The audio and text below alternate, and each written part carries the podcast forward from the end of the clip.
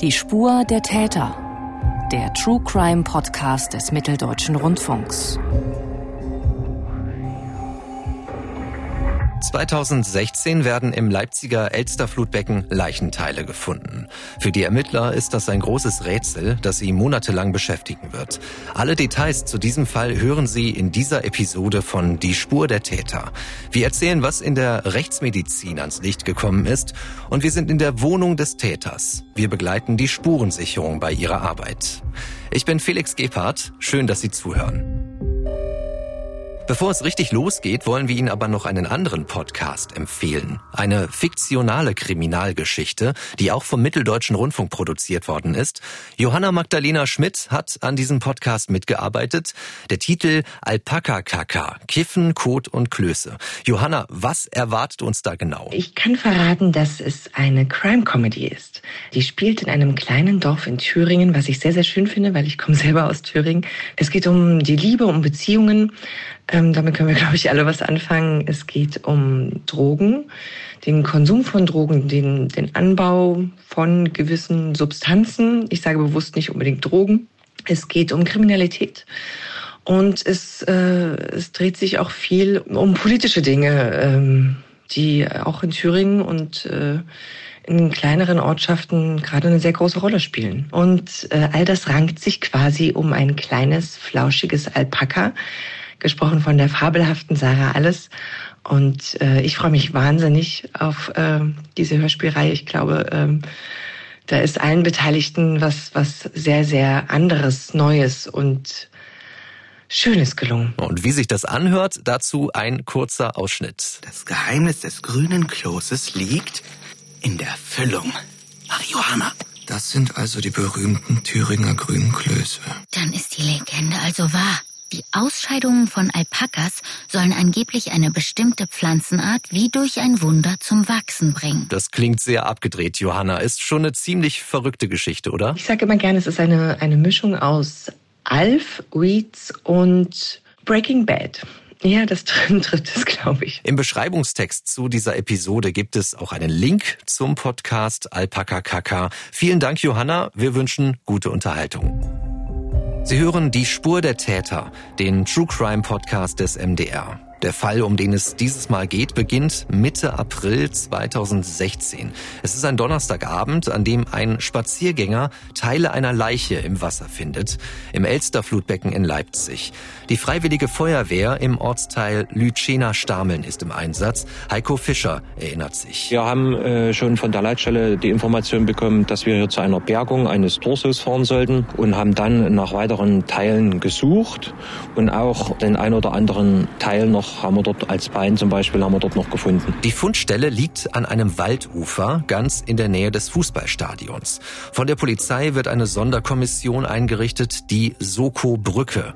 Kriminaldirektor Lutz Mädler leitet die darauffolgenden Ermittlungen. Neben dem Torso, an dem sich noch der Kopf befand, der keine Beschwerung aufwies, konnten zwei Beine, die jeweils mit Stein beschwert waren, aufgefunden werden. Dann der Gesäß-Genitalbereich, der ebenfalls beschwert war mit Stein. Und die beiden Arme waren an einem Fahrradständer befestigt. Dieser Fahrradständer ist später noch ein wichtiger Anhaltspunkt. Die gefundenen Leichenteile werden in die Leipziger Rechtsmedizin gebracht, untersucht von Dr. Carsten Barbian. Es fanden sich an den Knochenenden entsprechende Spuren, wie sie durch eine schnell rotierende Scheibe verursacht werden.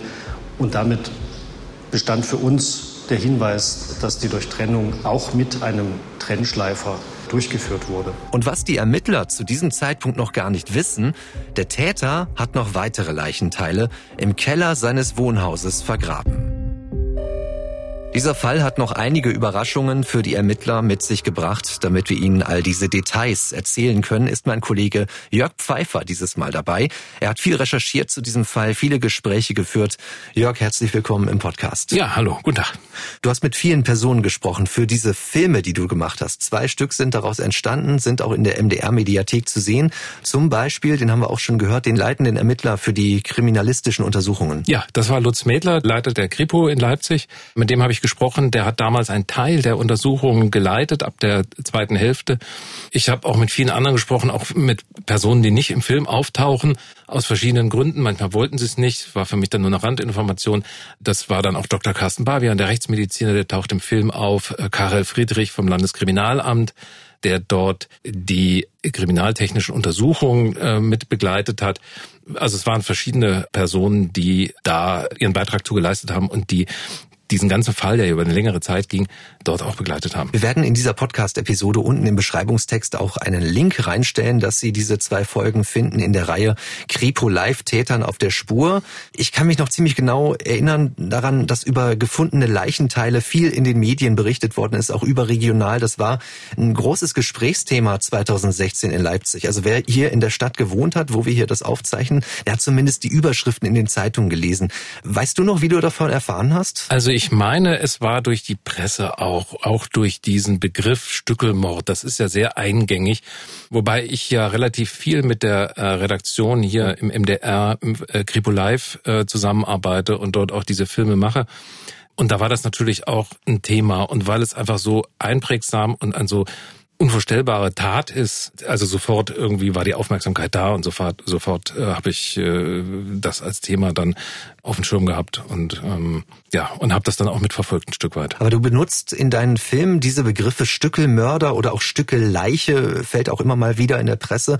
Äh, du hast auf diese Begriffe verzichtet. Kannst du uns erklären, warum? Es wird durch einen anderen Fall eigentlich besetzt dieser Begriff und zwar durch einen, der fünf Jahre vorher war. Da hat auch hier in Leipzig ein junger Mann seinen besten Freund oder seinen Freund umgebracht und auch zerstückelt.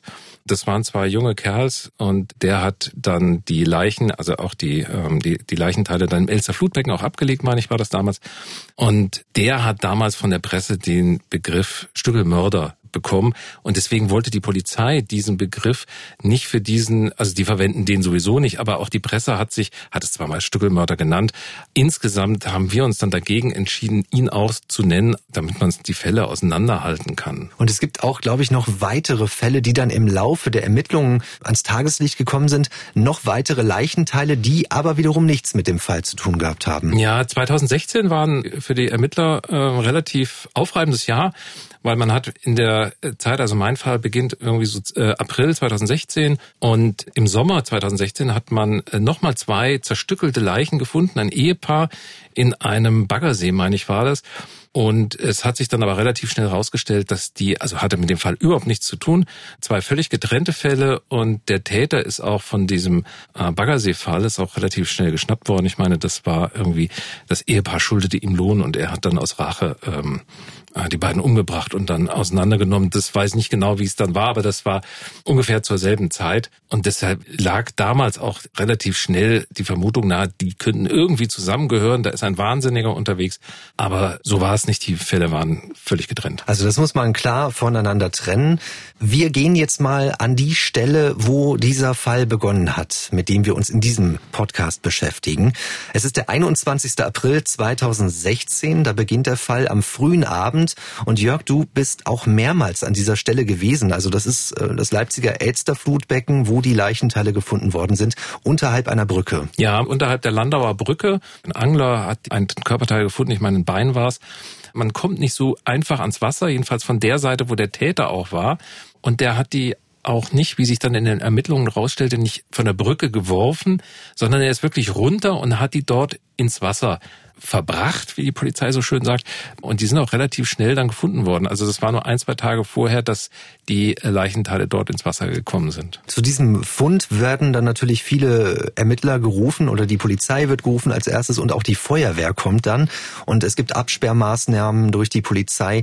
Wie funktioniert das dann in den ersten Stunden? Na, in den ersten Stunden wird erstmal abgesperrt, dass irgendwie alle Spuren gesichert werden.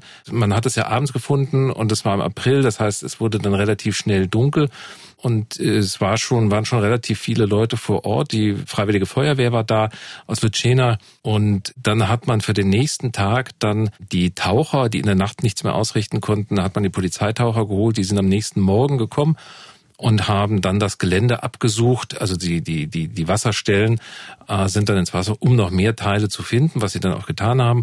Und dann kommt noch die Bereitschaftspolizei, kommt auch noch dann zum Einsatz. Die suchen dann das Ufer mit solchen Suchstangen ab, um dort möglicherweise Hinweise auf den Täter, vielleicht eine, eine Tasche, eine Tüte, vielleicht sogar eine Waffe oder irgendwas zu finden, was man noch mit dem äh, Fall in Zusammenhang bringen kann. Es ist ein Tatort, an dem vorher nur der Täter war. Und insofern müssen da ganz viele Leute hin und ganz vorsichtig sein, um erstmal zu gucken, was kann man von diesem Täter überhaupt noch finden und was kann man von dem noch für die Ermittlung äh, von dem, was man findet, dann äh, verwenden. Und darüber hast du auch mit dem Leiter der Sonderkommission gesprochen? Das hat mir auch im Interview der Chef der Kripo, Lutz Mädler, erzählt. Das war ja sehr aufreibend, die ersten Tage. Nachdem der Fundort abgesperrt wurde, kam unsere Kriminaltechnik zum Einsatz, die mit Unterstützung der Leipziger Feuerwehr die Leichenteile übernommen hat, nachdem diese aus dem Wasser geborgen wurden. Die werden in dafür vorgesehene Säcke verpackt, so spurenschonend wie möglich verpackt und in die Rechtsmedizin verbracht. In einem solchen Fall ist es zwingend erforderlich, so wenig wie möglich Fremdübertragung in Richtung eines solchen Objektes äh, zu bekommen.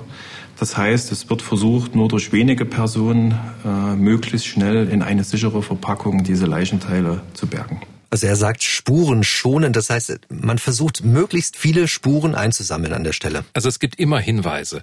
Man muss sie dann nur lesen können oder man muss sie dann nur äh, mit der richtigen Untersuchungsmethode dann aufbereiten oder zur Fahndung dann ähm, aufbereiten. Und dann braucht man natürlich noch äh, Glück und, und Ausdauer, um dann diese Spuren weiter zu verfolgen während den, im, im Laufe der Ermittlungen. Und in dem Fall war es so, dass sie die Leichenteile in, in Plastetüten verpackt haben, in so blaue ähm, Säcke. Zum einen natürlich, um das Spuren schon zu machen. Zum anderen, die waren nicht verpackt, also die lagen nackt drin, umwickelt mit Draht und da waren, waren Steine. Ein, äh, bei den Armen waren die äh, Fahrradständer dran.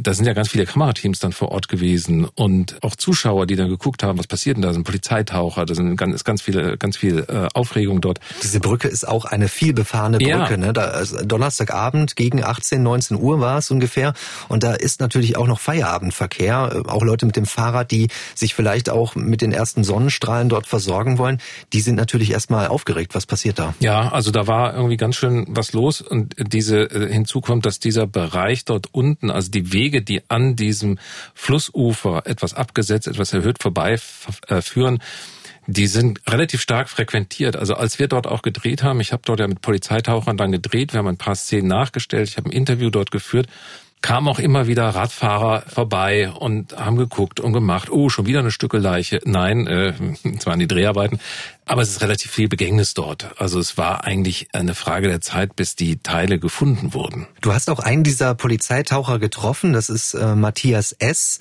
der im Einsatz gewesen ist und er arbeitet bei der Bereitschaftspolizei und ist dort in der Tauchergruppe. Die Suchbedingungen damals waren doch schon sehr schwierig. Das Elster Flutbecken ist ein, ein fließender Fluss.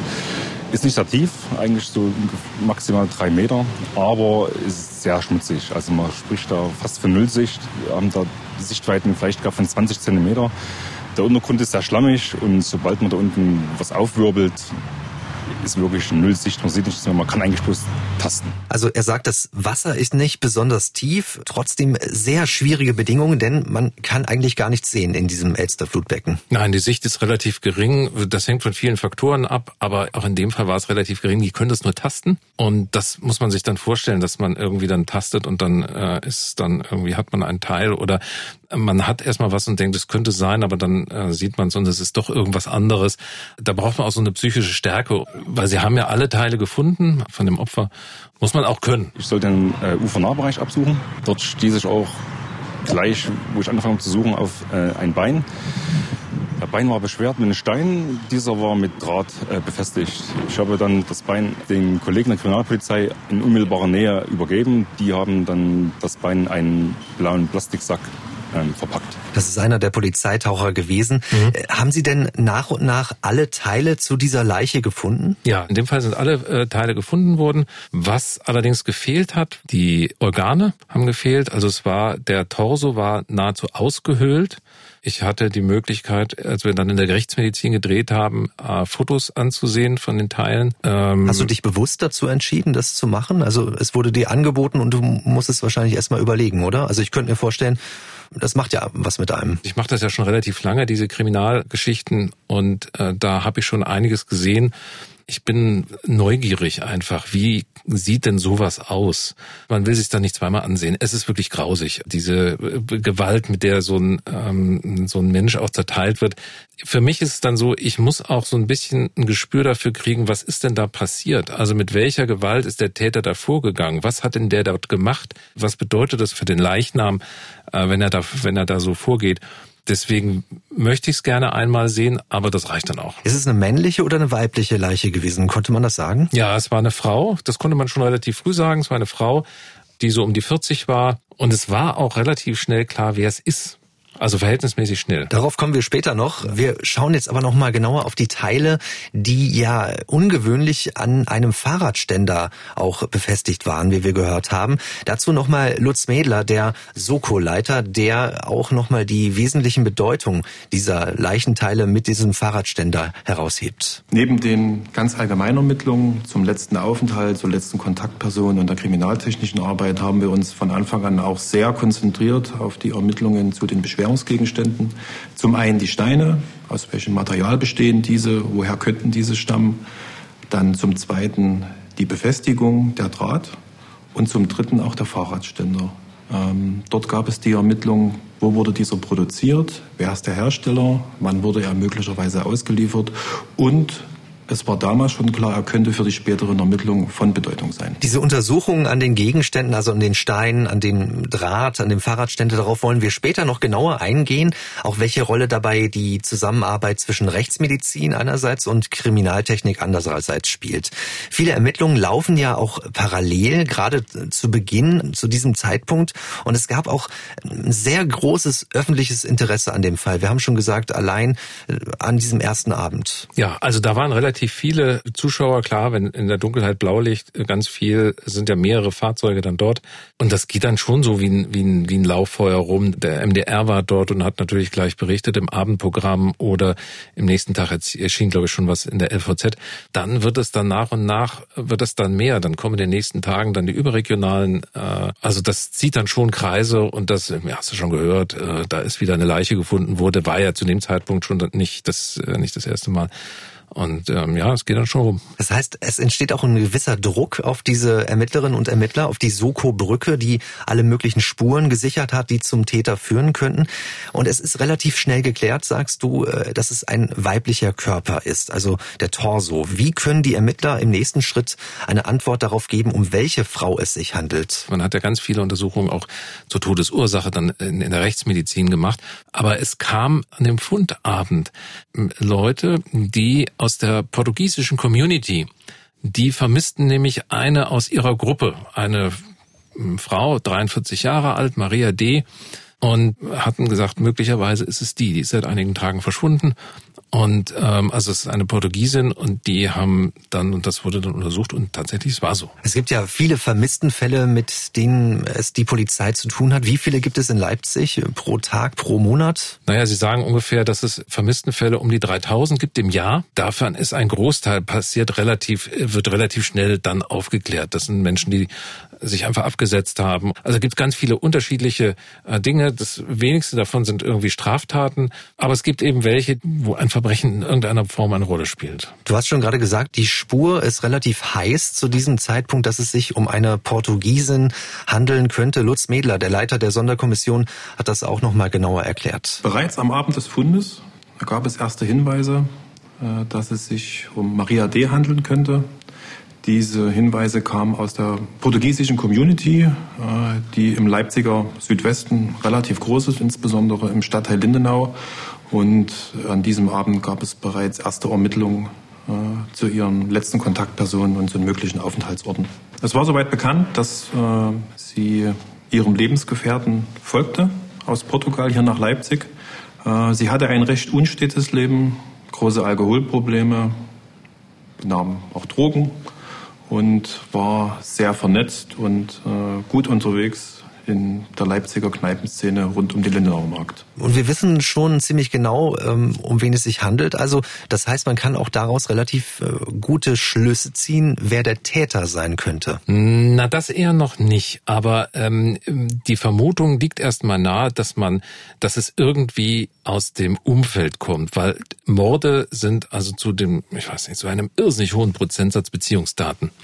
Das heißt, der Täter ist immer irgendwo im Umfeld zu suchen. Da muss ja eine bestimmte Motivation dahinter liegen. Solche Motivation zu einer so hohen kriminellen Energie, die ergeben sich eigentlich nur aus Beziehungen oder aus Gefühlen. Und deswegen sucht man dann im Umfeld, wo hat sich die Frau aufgehalten, wer sind ihre unmittelbaren Kontaktpersonen, ihre Familienmitglieder, Freunde, äh, mit wem treibt sie sich rum und die unter und die befragt man und da versucht hofft man, dass man dort irgendwie, dass sich irgendeiner entweder verdächtig macht oder dass man dort Hinweise auf ähm, weitere äh, Kontakte bekommt. Das heißt, die Ermittler waren auch wirklich in der Bar- und Kneipenszene unterwegs am Lindenauer Markt. Das hat er auch gerade schon erwähnt, der Ermittler. Ja, die waren dort unterwegs, hatten auch ein Foto dann relativ schnell schon. Also sie wussten schon, aus dieser Community hatten sie eben dieses Foto bekommen oder von dem, ich weiß gar nicht, ob das vielleicht von ihrem, von ihrem Partner war, der, den gab's ja auch.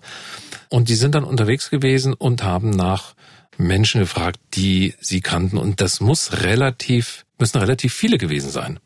Also die Kneipenszene in, um den Lindenauer Markt, am Markt selber nicht so, aber in den Straßen drumherum bis Plagwitz hoch, da waren schon einige Kneipen und die dort war sie relativ gut bekannt, ja, muss man und sagen. Interessanterweise, ich habe ja mir deine Recherchen auch genauer angeschaut, du hast sogar jemanden getroffen, der das Opfer kannte. Das heißt, du bist auch selbst ähm, ja auf Reise durch die Bars gegangen? Nee, wir hatten ähm, in einer Bar hatten wir gedreht, also wir haben äh, natürlich haben wir einige Bars äh, von dann abgefilmt und ich habe mit den Leuten dort gesprochen und in einer Bar haben wir in der Tat Aufnahmen gemacht. Wir haben auch es gab auch gibt auch ein paar nachgestellte Szenen und in einer Kneipe, wo wir also diese äh, nachgestellten Szenen gedreht haben, da war sie auch tatsächlich. Und ich habe dort den Walli gefunden, so nannte er sich.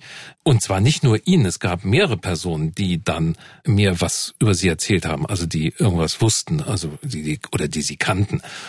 Und der Walli, der hat mir dann äh, so ein bisschen, hat mir dann ein Interview gegeben und äh, ja, der hat mir was zu erzählen wusst. Die hat definitiv sehr viel getrunken. Also hier ist sie nicht ohne eine Flasche Wodka, sie zu lernen, ist sie nicht rausgegangen.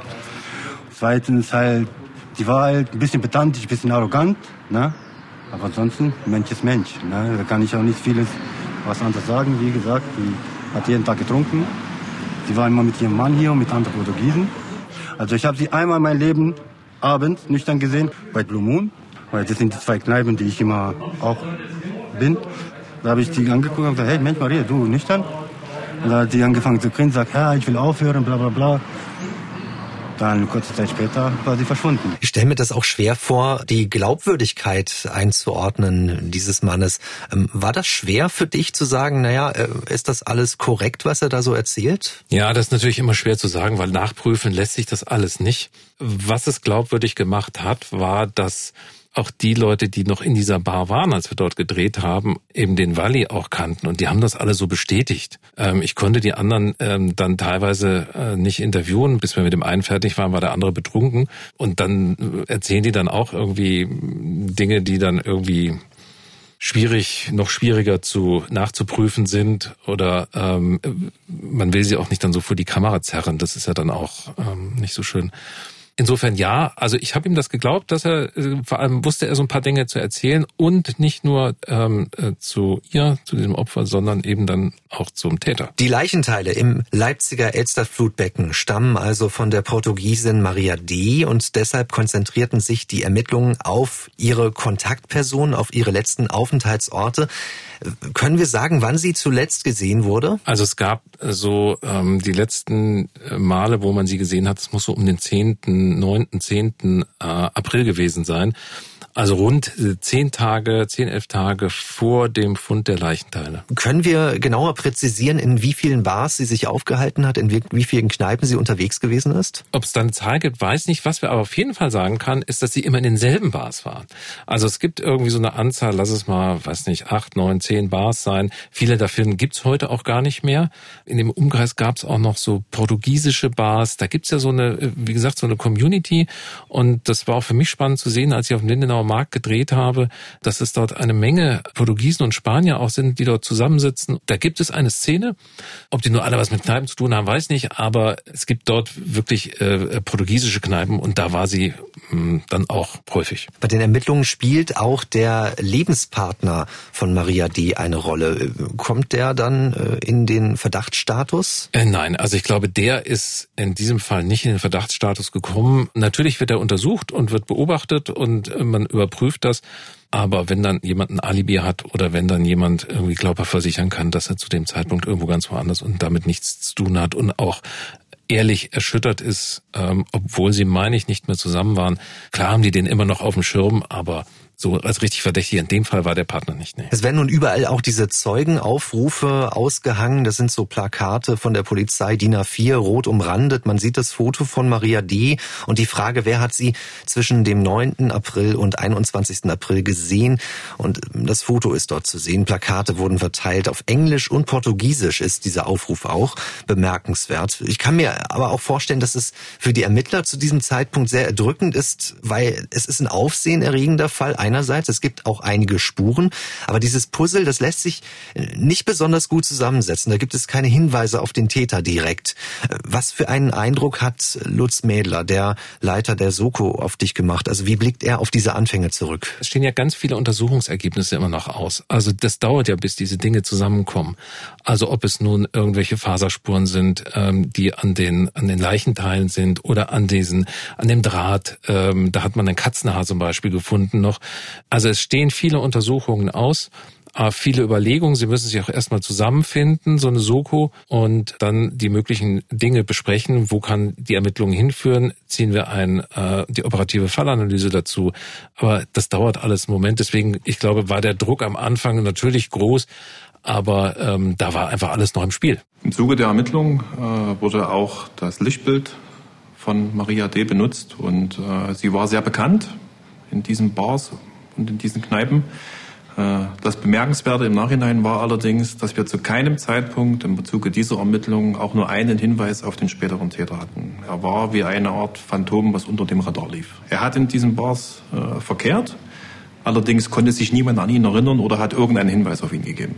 Er war sehr unauffällig. Sagt Lutz Mädler, der Leiter der Soko Brücke. Die Ermittlungen konzentrieren sich auf die letzten Aufenthaltsorte in Leipzig, die Kontaktpersonen von Maria D. Es gibt kriminaltechnische Untersuchungen an den Gegenständen, mit denen die Leichenteile beschwert worden sind. Steine waren daran befestigt und der gefundene Fahrradständer spielt eine wichtige Rolle.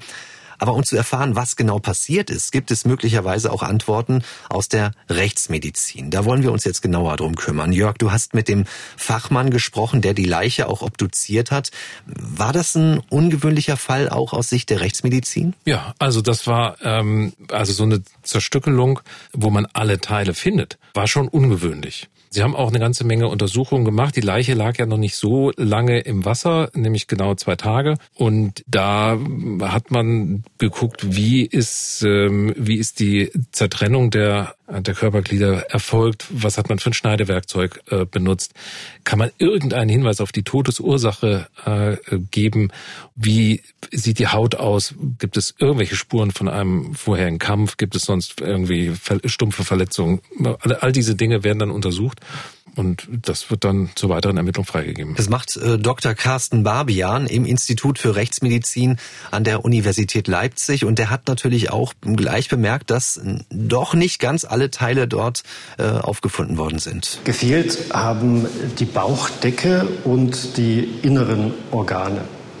Wir haben uns Gedanken gemacht, warum der Täter Weichteile entfernt und entsorgt hat. Die wahrscheinlichste Erklärung war, dass er die Leichenteile leichter und handlicher machen wollte und möglicherweise auch ein äh, Auftreiben im Wasser verhindern wollte, indem er die inneren Organe entfernt.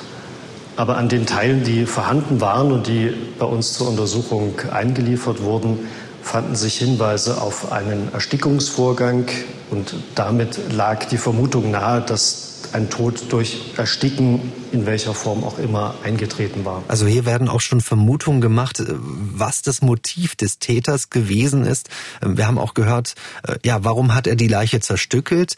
Es ist ein Frauenmörder, könnte man sagen, in diesem Fall erstmal. Kann man da irgendwie Rückschlüsse auf das Motiv ziehen? Also in diesem Zusammenhang hört man auch immer diesen Begriff Femizid, also eine gezielte Tötung einer Frau, weil sie eine Frau ist. Kann man das jetzt schon sagen zu diesem Zeitpunkt? Nee, kann man nicht. Im Nachhinein, wenn man das Motiv kennt und wie er mit ihr umgegangen ist, dann möglicherweise. Aber in, in dem Fall kann man jetzt das noch überhaupt nicht sagen, was ist da, ähm, äh, was ist da vorgefallen. Also viel problematischer ist erstmal die Fragestellung, haben wir es hier mit einem sehr, sehr, sehr gefährlichen Triebtäter zu tun, der möglicherweise nochmal zuschlägt?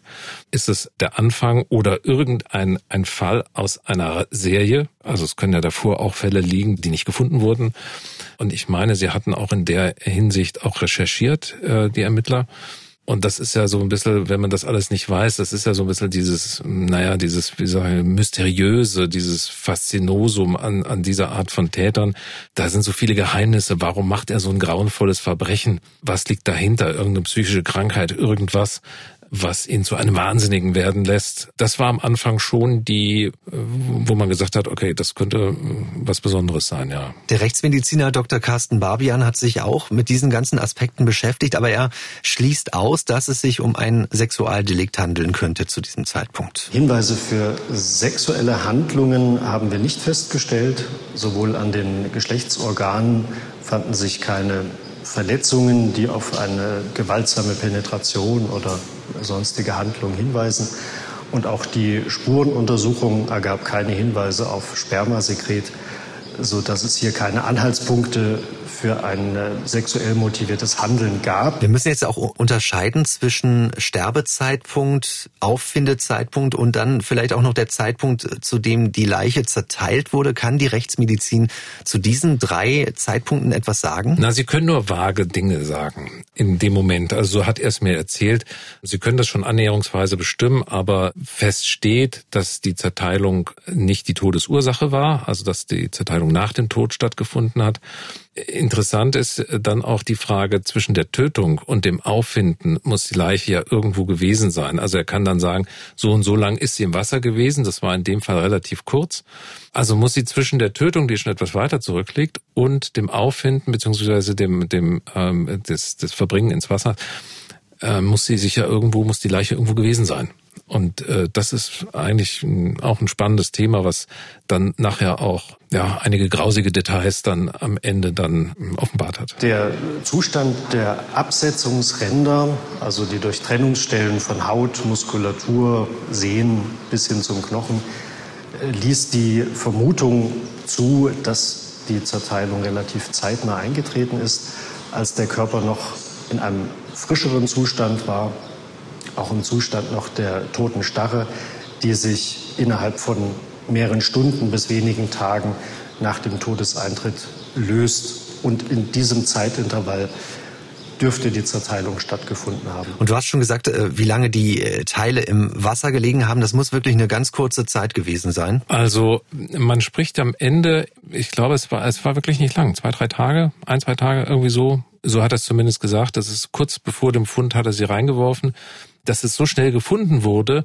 hat der Täter nicht mit einkalkuliert. Also er dachte, das würde jetzt noch eine Weile würde untergehen oder würde irgendwie ähm, eine Weile dauern, aber das ist nicht passiert. Nun guckt man sich diesen Zustand der Leiche genauer an in der Rechtsmedizin. Was ist darüber hinaus noch festgestellt worden an diesen Teilen? Man hat so Testschnitte festgestellt. Also er ist wohl mit einem scharfen Messer rangegangen und hat möglicherweise Teile des Fleisches dann mit einem Messer zerschnitten und dann mit einer Flex, mit einer Kreissäge, um durch den Knochen durchzukommen. Und man hat festgestellt, dass er möglicherweise dieses, ähm, dass er nicht unbedingt medizinische Kenntnisse hat, aber dass er wusste, wie er sowas macht. Also, dass er weiß, da muss er mit einem Trennschleifer durch. Äh, um den Knochen zu zertrennen. Du hast auch gerade gesagt, äh, es ist ja auch die Frage, wo wurde die Leiche zwischengelagert bis zu dem Zeitpunkt, wo sie dann ins Wasser gelegt wurde? Sie wurde ja nicht geworfen, die Teile wurden nicht geworfen, hast du schon gesagt. Konnte man am Hautmuster, an der Haut irgendwas entdecken, wo die äh, Teile gelegen haben? Also es gab an einer Seite, an der, an der linken ähm, Seite äh, des Torsos, gab es eine Verfärbung. Und ähm, das waren äh, streifige Muster und Rauten. Man konnte sich da keinen Rein drauf machen. Diese müssen auch auf den Körper gekommen sein, bevor sie zerteilt wurde, weil es gab ähm, Anschlussstellen an Arm und an der Seite. Ähm, das heißt, die, das ist draufgekommen, bevor die Zerteilung, bevor der Arm abgetrennt wurde. Und man konnte sich nicht so richtig einen Reim drauf machen, was das nun ist, ob es irgendwas mit der Tat zu tun hat. Das war lange Zeit im Unklaren. Und am Ende konnte man sich einen Reim drauf machen. Dr. Barbian hat mit mir darüber dann gesprochen. Auffällig waren dunkle, parallelstreifige Verfärbungen der Haut an der linken Körperflanke und am Rücken, die uns tatsächlich vor Rätsel gestellt haben und zu denen wir uns auch viele Gedanken gemacht haben, was denn das eigentlich sein könnte. Die naheliegendste Vermutung war, dass der Körper nach dem Tod längere Zeit, Tage, auf einem Untergrund gelagert war, der ein entsprechendes Oberflächenrelief hatte. Aber was es genau war, konnten wir tatsächlich bei der Untersuchung des Leichnams zunächst nicht klären. Und du hast auch schon gerade erklärt, diese Schnitte wurden genauer betrachtet. Da sind offensichtlich auch teilweise Schnitte gesetzt worden zum Test. Auch dazu hat Dr. Carsten Barbian genauer Schlüsse ziehen können, was zur Zerteilung des Leichnams dort benutzt worden ist. Aufgrund der sehr glattrandigen Weichteildurchtrennungen war klar, das muss ein sehr scharfes Instrument gewesen sein. Am ehesten ein Messer, ein größeres Messer. Es fanden sich an den Knochenenden entsprechende Spuren, wie sie durch eine schnell rotierende Scheibe wie ein Trennschleifer verursacht werden. Und damit bestand für uns der Hinweis, dass die Durchtrennung auch mit einem Trennschleifer äh, durchgeführt wurde. Also es muss sich um eine Flex gehandelt haben. Das heißt, äh, geht man davon aus, dass auch ein Elektroanschluss irgendwie vorhanden gewesen sein muss? Geht man ganz zwingend davon aus. Also es äh, muss aufgrund der Lautstärke auch, die so ein Gerät, es muss in einem Raum gewesen sein, wo man relativ sicher ist, dass kein anderer zuhört. Also es muss Strom geben, es muss äh, äh, schalldicht halbwegs sein äh, oder es darf nicht auffällig sein. Vielleicht ist in der Nähe eine Baustelle, vielleicht ist es dort üblich in diesem dort, wo es wo sie zerteilt wurde, dass man dort irgendwelche Arbeiten, Handwerksarbeiten durchführt. Und es ist natürlich mit ganz viel Blut zu rechnen. Das heißt, es muss auch irgendwie ein Raum sein, den man wieder sauber machen kann.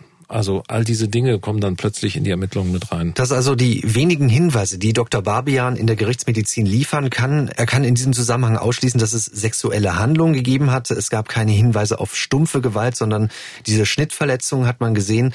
Aber auch das hilft bei den Ermittlungen weiter. Eine wichtige Rolle spielt jetzt, äh, um diese Puzzleteile alle zusammenzusetzen, die äh, Fallanalyse des Landeskriminalamtes Sachsen, und zwar die operative Fallanalyse. Die charakterisieren also den Täter. Wie gehen die genau vor bei ihren Arbeiten? Also ich weiß es nicht genau, weil sie die sind sehr kamerascheu. Also die erzählen, ähm, da erfährt man relativ wenig, wie die vorgehen. Also sind eine ganze Menge aus verschiedenen Disziplinen Leute, die dort zusammensitzen und aufgrund der Fakten, die sie haben, Rückschlüsse ziehen auf die äh, auf die auf die Umstände. Was ist denn das für ein Mann oder was ist das für ein Mensch? Und dann können sie erstmal so Dinge sagen wie es ist vermutlich ein Mann aufgrund von gewissen äh, Dingen, die, also man muss eine gewisse Kraft haben, um äh, diese, diese Säge zu machen. Also es, da gibt es ganz viele äh, Gründe, warum sie Dinge so benennen, wie sie ähm, genannt worden sind. Also es werden Vermutungen angestellt, aber ja. faktenbasiert schon, ne? Ja, ja, aufgrund dessen, was, was die Ermittler an Spuren gesichert haben. Und äh, was man zu dem Zeitpunkt, was sie auch gesagt haben, ist, dass er höchstwahrscheinlich äh, in der Nähe wohnt, im Tatumfeld des Opfers, also dazu äh, in, in diesem Umfeld äh, lebt und möglicherweise in dieser Gegend auch sogar lebt, weil die Leichenteile sind nicht von der Brücke geworfen worden. Ähm, das heißt, er, dass er von irgendwo herkommt und die im Auto transportiert, dann wäre es, weil da muss er da oben stehen bleiben auf der Brücke. Da ist Verkehr oder er bleibt vorne stehen, aber dann wirft es irgendwie, dann muss er schnell weg, weil sein Auto kann ja gesehen werden. Also geht er auf die Brücke, wirft es runter. Nein, sie sind nicht runtergeworfen worden, sie sind runtergetragen worden. Das sprach dann dafür, dass er die nicht mit dem Auto, sondern mit irgendwas anderes, mit einem Wägelchen, mit einem Fahrrad, mit was auch immer, dass er zu Fuß dort war. Das wiederum spricht dafür, der muss aus der Nähe sein. Und ähm, es könnte also auch einen ganz pragmatischen Hintergrund haben, warum er diese Leiche zerteilt hat. Das erklärt zumindest Lutz Medler, der Leiter der Kripo Leipzig. Der hat uns äh, die Vermutungen erklärt zu diesem Zeitpunkt, warum die Leiche zerteilt worden ist. Das, was uns aber gesagt werden konnte, war, dass zum einen die Tötung und auch die Zerteilung weder sexuell noch sadistisch ähm, orientiert war oder ausgelegt war und eher einen pragmatischen Hintergrund hatte.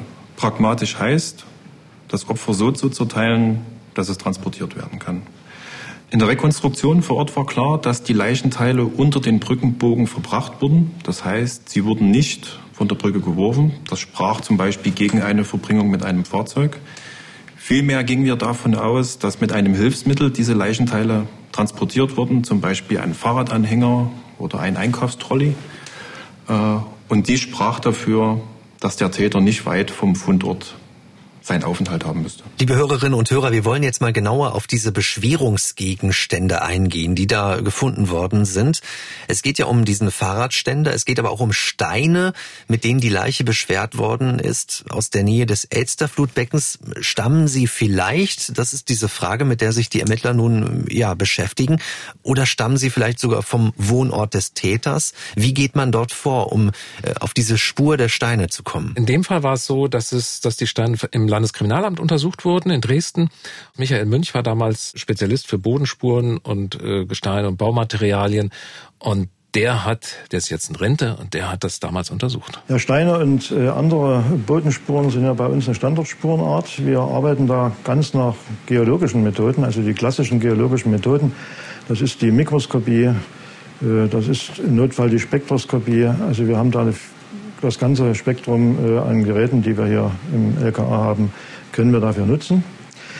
In dem konkret vorliegenden Fall ging es ja um Baumaterial. Das ist äh, ein Exot, das ist etwas seltener bei uns. Äh, dort nutzen wir hauptsächlich die Möglichkeit, die inneren Gefüge zu untersuchen. Denn Baumaterialien bestehen ja immer aus einem Bindemittel und einem Zuschlagstoff.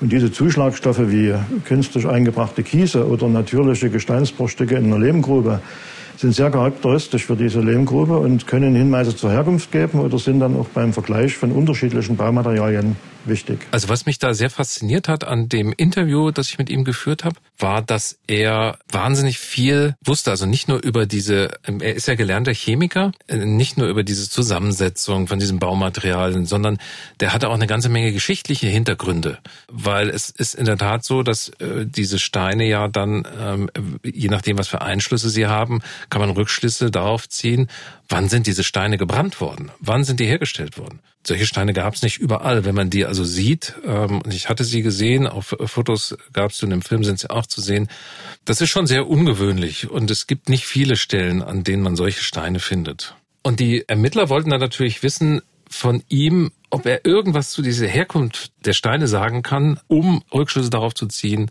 wo bewegt sich der Täter. Die Ermittler versprechen sich zuerst immer mal, dass wir Hinweise geben können, um dem Täter näher zu kommen. Also Hinweise auf ein bestimmtes Milieu, auf ein bestimmtes Gebiet, wo der Täter wohnen könnte oder sich aufhalten könnte. Später dann im zweiten Schritt ist es meist so, dass man Vergleichsmaterialien von im Ort, Tatort, Wohnort äh, bringt und dann erhoffen sich die Ermittler, dass man feststellen kann, ob eben der Schmutz an der Hose des Täters vom Tatort stammt. Oder wir stellen fest, das ist völlig woanders her.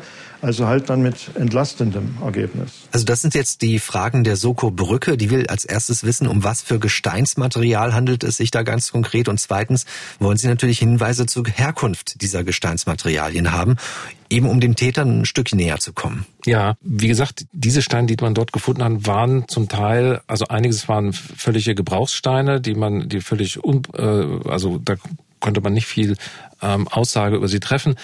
Aber zwei, drei andere Steine, die waren schon sehr mh, hm, markant, auch von der Gestaltung her. Einer lag, das sieht man auch, wenn da so Moosflechten drauf sind, der muss er so lange Zeit draußen äh, gelegen haben, den muss er irgendwo draußen geholt haben, nicht in irgendeinem Steinbruch oder sowas oder aus dem Hausinnern, sondern von draußen. Und dann kann man schon mal, wenn, wenn man sagt, okay, der Täter ist irgendwie aus Lindenau, dann muss man losziehen und gucken, ähm, wo liegen solche alten Steine frei rum? Im konkreten Fall wurden sechs verschiedene Gesteinsmaterialien eingeschickt. Das waren fünf Gesteinsarten. Allesamt waren Baumaterialien. Das waren zum Teil Ziegel, zum Teil auch übliche Betonsteine, wie man sie heute als, als äh, Hofpflasterung und so weiter findet.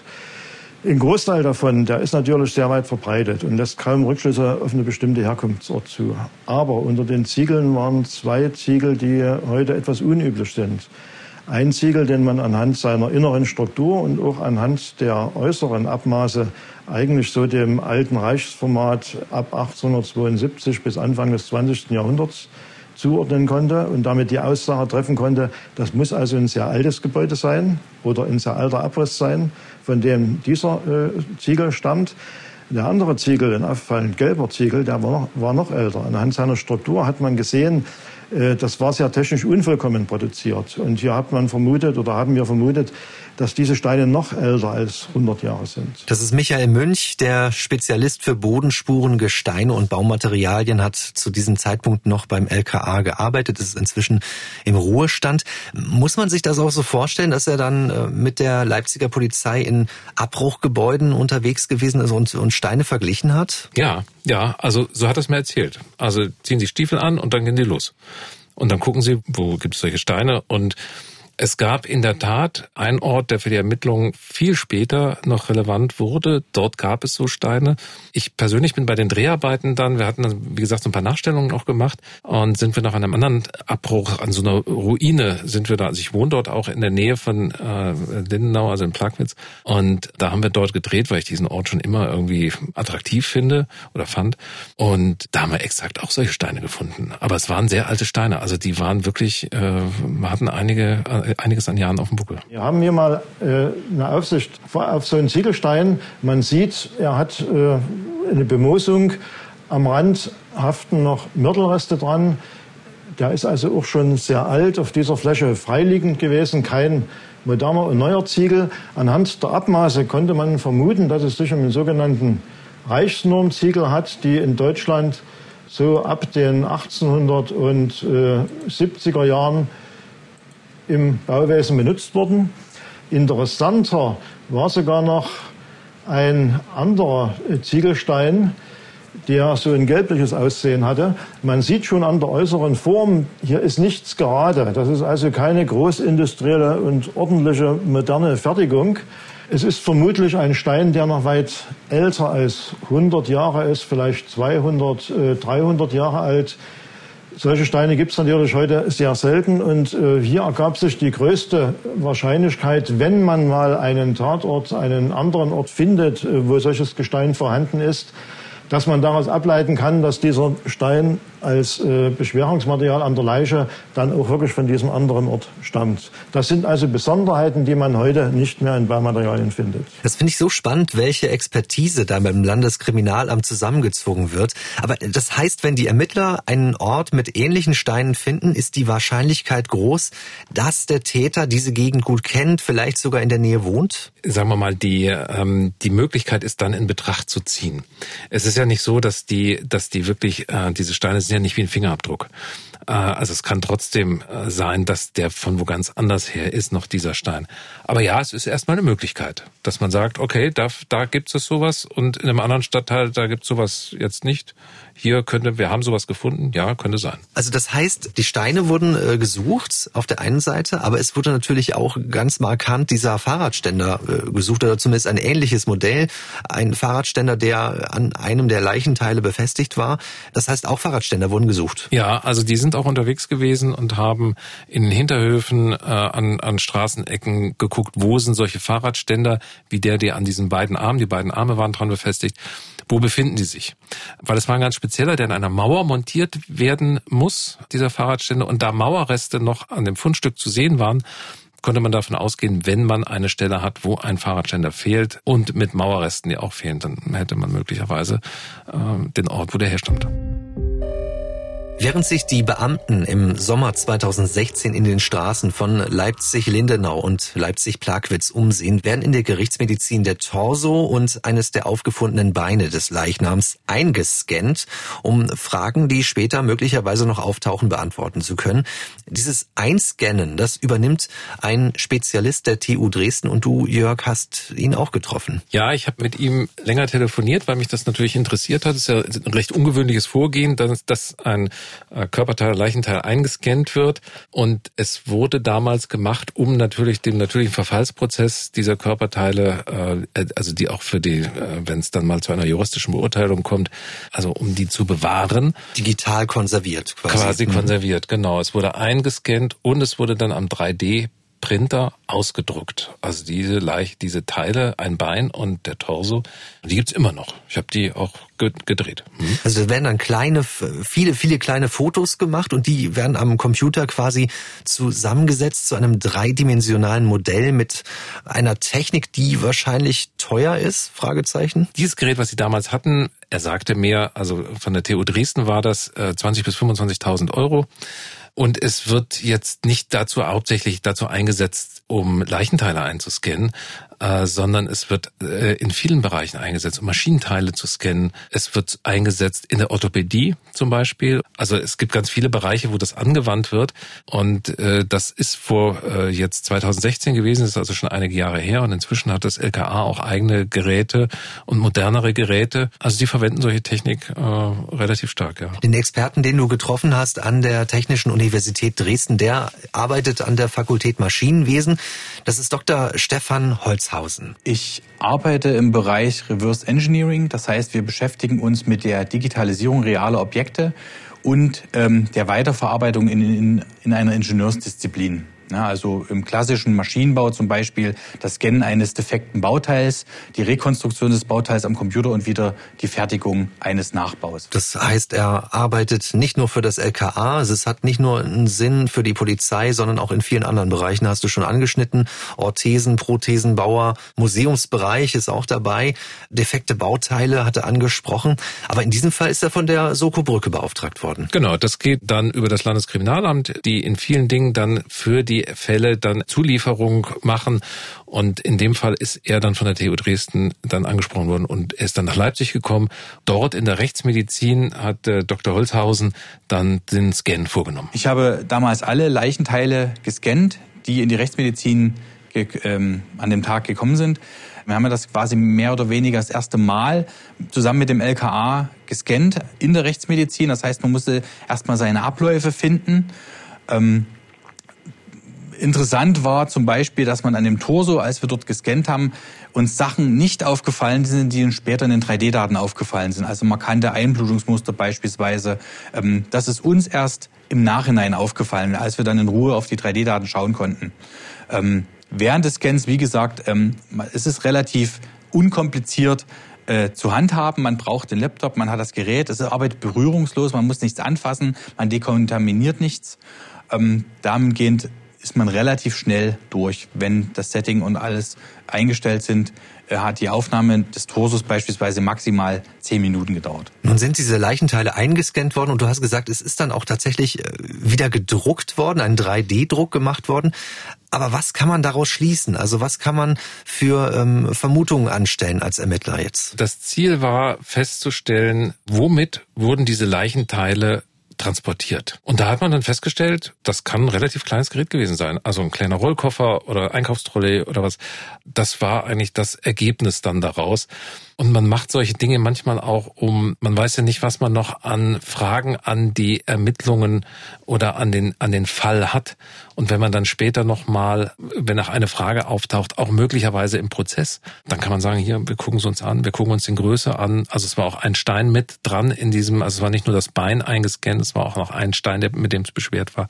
Und da kann man dann später nochmal Fragen beantworten, die dann vielleicht auftauchen, von denen man im Moment noch gar nicht weiß, dass man sie stellen wird. Und die Rückschlüsse zum Transport, die dann aus diesen eingescannten Leichenteilen und wieder gedruckten Leichenteilen äh, in 3D äh, gezogen worden sind, die fasst Lutz Medler nochmal zusammen, der Leiter der Soko-Brücke. Im Ergebnis dieser dreidimensionalen Reproduktion wurde deutlich, dass ein relativ kleines Transportmittel geeignet ist, diese Leichenteile von einem möglichen Aufenthaltsort zum Elsterflutbecken zu transportieren, wenngleich vieles dafür sprach, dass dies mehrfach erfolgte. Also nicht mit einem Transport, sondern ein kleines Transportmittel war geeignet, etwa drei, vier Mal alle Leichenteile dorthin zu bringen. Also das hat äh, offensichtlich auch länger gedauert. Nicht nur einmal ist er dort gewesen, mehrmals. Also ja, also das, das heißt, dass die Distanz eigentlich jetzt nicht zu groß gewesen sein kann zwischen dem Auffindeort und seinem Wohnort, den wir ja noch nicht kennen. Die Tote ist Maria D., 43 Jahre alt. Sie war häufig in den Kneipen von Leipzig-Lindenau unterwegs. Die Ermittlungen der Soko Brücke weisen darauf hin, dass auch der Täter einen starken Bezug zu diesem Stadtteil im Leipziger Westen haben könnte. Inzwischen ist mehr als ein halbes Jahr vergangen. Bis Ende 2016 kommen die Ermittler dem Täter aber kaum ein Stück näher. Jörg, es spricht aber nun viel dafür, dass Maria D. freiwillig mitgekommen sein muss. Also ähm, es gab keine ähm, Hinweise darauf, dass irgendwie stumpfe Gewalt äh, gegen sie angewandt wurde, dass sie irgendwie verschleppt oder entführt wurde hat man an dem Körper jetzt nicht gefunden. Und äh, deswegen sind die Ermittler davon ausgegangen, dass irgendwie sie die in, freiwillig in ein Auto gestiegen ist oder freiwillig irgendwo mit einem mitgekommen ist in dessen Wohnung. Und das spricht wiederum dafür, dass sie möglicherweise sich kannten, also Täter und Opfer. So richtig was Greifbares gibt es natürlich immer noch nicht zu diesem Zeitpunkt, aber so ein Wendepunkt gibt es dann im November, Ende November 2016, denn dann wird eine weitere Frau vermisst. Die Ermittler wissen es noch nicht, aber das wird die Wende dann sein. Es ist ja erstmal ein Vermisstenfall. Anja B. wird vermisst und äh, wird von ihrer Mutter als vermisst gemeldet. Äh, es ist aber einer von vielen vermissten Fällen zu diesem Zeitpunkt noch? Anfang Dezember 2016 gab es dann eine Vermisstenanzeige.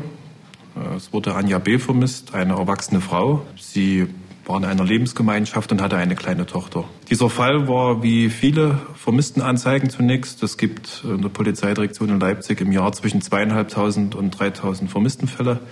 Auch an diesem Fall gab es zunächst nichts Ungewöhnliches. Sie hatte ihren Lebenskreis verlassen, ihr Aufenthalt war unbekannt und es wurde geprüft, ob eine Gefahr für Leib und Leben bestehen könnte. Also kurz nach dem Verschwinden von Anja B., sie ist 40 Jahre alt, gibt es diese Vermisstenanzeige. Von wem wird die gestellt? Ihre Mutter stellt diese Vermisstenanzeige und sie sagt von, äh, von Anfang an, dass äh, sie nicht glaubt, dass ihre Tochter irgendwohin verschwunden ist, dass sie ihr Lebensumfeld gewechselt hat, wie man das so nennt.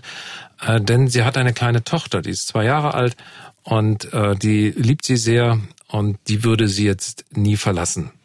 Und äh, auch gegen einen Suizid hat sie gesagt, sie wäre, also Anja, ihre Tochter, wäre also nicht suizidgefährdet, auch wenn sie, wie wir dann äh, im Laufe, wie, wie sich dann im Laufe der Ermittlungen herausstellt, sehr in dieser Gothic-Szene so ein bisschen und sehr mit diesem Dark und auch so blutige Videos angeguckt hat oder so. Aber sie war offenbar nicht suizidgefährdet. Also zu diesem Zeitpunkt äh, haben wir aber auch schon gehört, es ist erstmal nur ein Fall von vielen. Also er hat ja auch die vielen vermissten Fälle angesprochen, die es im Jahr gibt. 3000 sind das ungefähr in Leipzig. Ähm, das heißt, so richtig eine Verbindung wird da noch nicht zu Maria D. gezogen zu diesem Zeitpunkt. Es ist ja auch noch nicht ein Fall der Kripo. Es ist ein Vermisstenfall, das läuft in, einem anderen, ähm, in einer anderen Einheit, wird das untersucht oder wird es erstmal verfolgt, wird es erstmal aufgenommen und dann äh, wird gesehen, gibt es Anhaltspunkte, dass sie, dass sie wirklich verschwunden ist, gibt es Anhaltspunkte, also gibt es Kontoabhebungen, also wenn die jetzt nach ein paar Tagen nicht da ist, also es wird nicht jeder sofort durchleuchtet, wenn er mal zwei Tage weg ist. Aber wenn sich dann irgendwie dann doch schon, wenn die Angehörigen sagen, nee, die würde nie alleine weggehen oder sowas, dann wird dann schon mal geguckt. Und da sie auch im, in der Lindenauer Szene unterwegs war, gab es dann irgendwann gab es dann den Punkt, äh, wo man gesagt hat, okay, warte mal, da war doch auch sowas.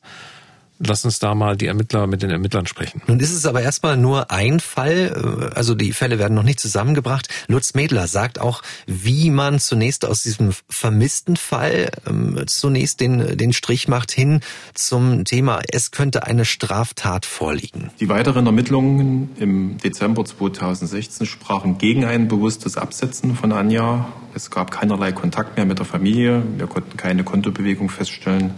Es gab auch keine Kommunikation. Insbesondere hat sie auch nicht versucht, ihr Kind zu sehen. Und das war dann sehr ungewöhnlich. Und insoweit wurde davon ausgegangen, dass ein Anfangsverdacht einer Straftat vorliegen könnte. Und im Januar 2017 das Ermittlungsverfahren wegen Verdachts des Totschlages zunächst gegen Unbekannt eingeleitet. Wieder macht sich die Polizei auf die Suche nach einem unbekannten Täter und wir sind gerade schon der Frage nachgegangen, könnte es einen Zusammenhang geben zwischen dem Opfer Maria D. Ja, und dem Verschwinden von Anja B. Also was dafür spricht, dass irgendein Zusammenhang besteht, ist, dass beide in derselben Szene unterwegs waren, nämlich äh, in dieser Kneipenszene rund um den Lindenauer Markt. Und da haben wir ja unseren äh, Special Agent Valet, so wie ich ihn nenne, einen, ähm, ja, den habe ich dann habe ich ja getroffen und der kannte auch die 40-jährige Anja B. Anja war definitiv eine höfliche Person. Anja war definitiv einfach eine coole Mensch. Ne? Die hat zwar auch ein bisschen getrunken, aber nicht diese harten Sachen.